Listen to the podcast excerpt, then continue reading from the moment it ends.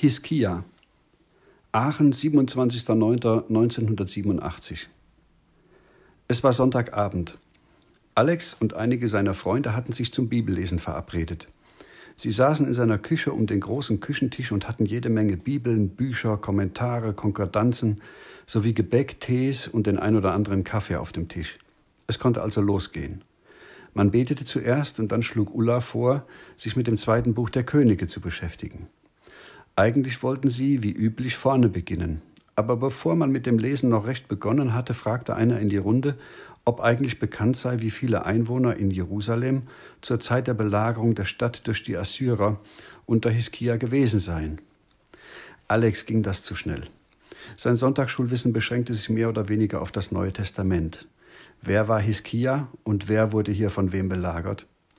Auf seine Nachfragen wurde ihm Folgendes erklärt. Im Jahr 722 vor Christus überfiel das assyrische Großreich unter Sanherib Israel, besiegte es und führte den nördlichen Teil Israels in die assyrische Gefangenschaft. Im Jahr 701 vor Christus wagte Hiskia den Aufstand gegen Sanherib und dieser zog erneut gegen Juda, den südlichen Teil Israels, besiegte Juda und führte auch das Südreich gefangen.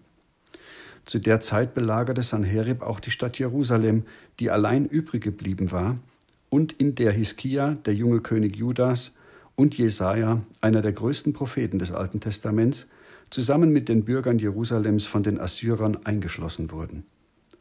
Vor der Stadt zogen mindestens 185.000 Soldaten auf, sehr wahrscheinlich alles kriegserprobte Leute.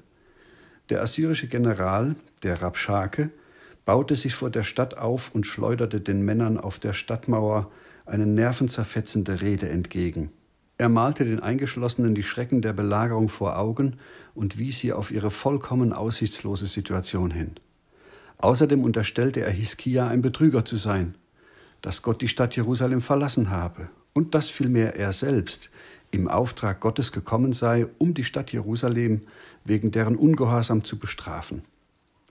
Schließlich versprach er ihnen Frieden, Glück und Sicherheit, wenn sie kampflos aufgeben würden. Diese Begebenheit wird in der Bibel dreimal erwähnt. Offensichtlich war sie Gott so wichtig, dass er sie mehrfach wiederholen ließ. Im Übrigen soll dies der Beginn der Militärgeschichtsschreibung sein, wie einer der Teilnehmer im Bibelkreis verlauten ließ. Ein anderer wusste, dass ca. 7.000 bis 8.000 Menschen in Jerusalem versammelt gewesen sein sollen. Gesichert sei das aber nicht. Zumindest würde es auch in der Geschichtsschreibung, ganz in Übereinstimmung mit der Bibel, bestätigt, dass es sich um eine gigantische Übermacht der Assyrer gehandelt haben muss. Erstaunlicherweise, man muss fast sagen unglaublicherweise, sandte Gott nachts seinen Engel, der 185.000 Soldaten in einer Nacht umbrachte, so dass der assyrische König unverrichteter Dinge wieder in sein Land zurückziehen musste. Diese Begebenheit ist historisch und archäologisch sehr gut belegt. Die Quellen bestätigen hier die Bibel in allen Details. Aber es ist und bleibt bis heute ungeklärt, warum der assyrische Feldherr mit seiner gigantischen Übermacht die Stadt Jerusalem nicht einfach eingenommen hat. Die Bibel berichtet, dass Gott seinen Engel sandte, der die Assyrer alle umbrachte. Dies ist für einen Historiker natürlich eine unhaltbare Erklärung. Würde er die Bibel als Erklärung hierfür anführen, wäre er die längste Zeit Historiker gewesen. Also begnügten und begnügen sich die Historiker lieber mit der Aussage, man wisse es einfach nicht aber auf einer der Steinstelen der assyrischen Könige, dem sogenannten Sanherib-Prisma, findet man eine Inschrift, die lediglich Folgendes berichtet. Wie ein Vogel im Käfig war Hiskia in seiner königlichen Residenz eingeschlossen. Schanzen warf ich gegen ihn auf, und das Hinausgehen aus seinem Stadttor machte ich unmöglich. Ich trieb fort 200.150 Menschen Pferde, Maultiere, Esel, Kamele, unzähliges großes und kleines Vieh. Seine befestigten Städte händigte ich mit Tinti von Asdod, Padi von Ekron und Ziebel von Gaza aus. Das ist sehr ungewöhnlich, weil die assyrischen Könige ansonsten martialische Beschreibungen über die Folter der gegnerischen Herrscher auflisten, dies bei Hiskia aber nicht der Fall ist. So bleibt die Geschichte durch die Wissenschaft bis heute ungeklärt. Weil sich in der Bibelstunde ein längeres Gespräch entwickelt hatte und sie auf den Bibeltext im Detail nicht mehr eingegangen waren, nahm sich Alex vor, sich in seinem persönlichen Bibelstudium mit dem Thema nochmals genauer zu beschäftigen. Als sich seine Gäste verabschiedet hatten und er wieder allein war, nahm er seine Bibel und schlug Kapitel 18 und 19 aus dem zweiten Buch der Könige auf. Als sein Blick auf 2. Könige 19, Vers 13 fiel, wollte er seinen Augen nicht trauen. Hier stand etwas Unglaubliches. Denn nachdem der Rabschake seine Rede nach Jerusalem hineingerufen hatte, um das Volk Gottes zur Aufgabe zu bewegen, ging Hiskia in den Tempel und betete zu Gott. Aber statt um Befreiung vom Belagerer zu bitten, ließ Hiskia Jesaja folgendes ausrichten: Das ist ein Tag der Not, der Strafe und der Schmach, wie wenn Kinder eben geboren werden sollen, aber die Kraft fehlt, sie zu gebären. Was war denn das? Hiskia redet über Kinder, die geboren werden sollen. Das machte doch überhaupt keinen Sinn. Wenn Hiskia Jesaja hätte ausrichten lassen, dass er Gott um Befreiung bitten sollte, das hätte Alex noch verstanden. Wenn Hiskias Wunsch die Befreiung Jerusalems durch Gottes Kraft und Allmacht gewesen wäre, das wäre doch eine vernünftige Reaktion gewesen. Und jetzt das? Diese Stelle passte nach Alex Meinung überhaupt nicht in den Zusammenhang. Warum redete Hiskia von Geburt? Alex war verwirrt. Vielleicht handelte es sich um einen Übersetzungsfehler. Er suchte sich eine andere Bibelübersetzung und schlug die Stelle nach. Aber hier stand das Gleiche, wenn auch in anderen Worten.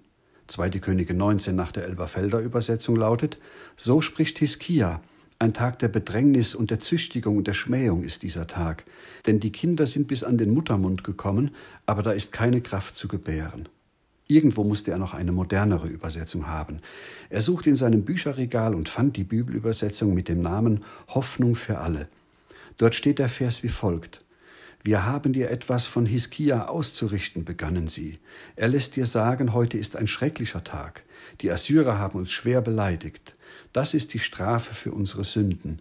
Die Lage ist so ernst wie bei einer Geburt, wenn die Mutter keine Kraft mehr hat, ihr Kind zu gebären. Alex schürzte die Lippen und dachte kurz nach.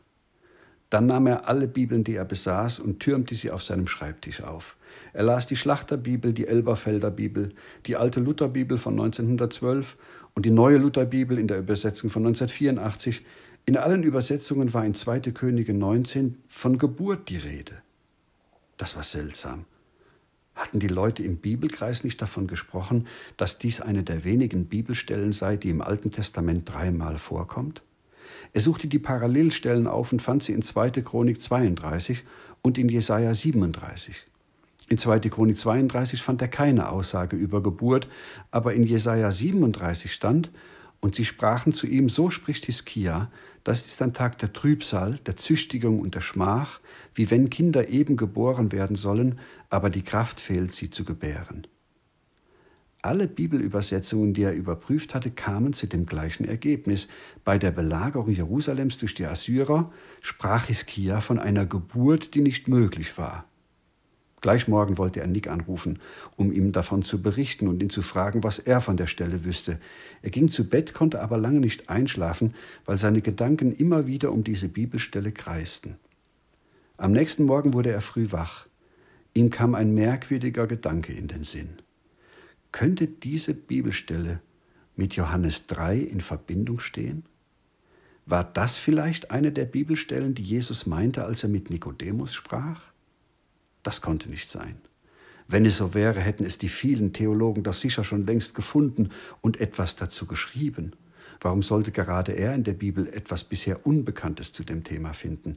Etwas, das seit Jahrhunderten und Jahrtausenden ganz offen in der Bibel stand und allen Christen bestens bekannt war.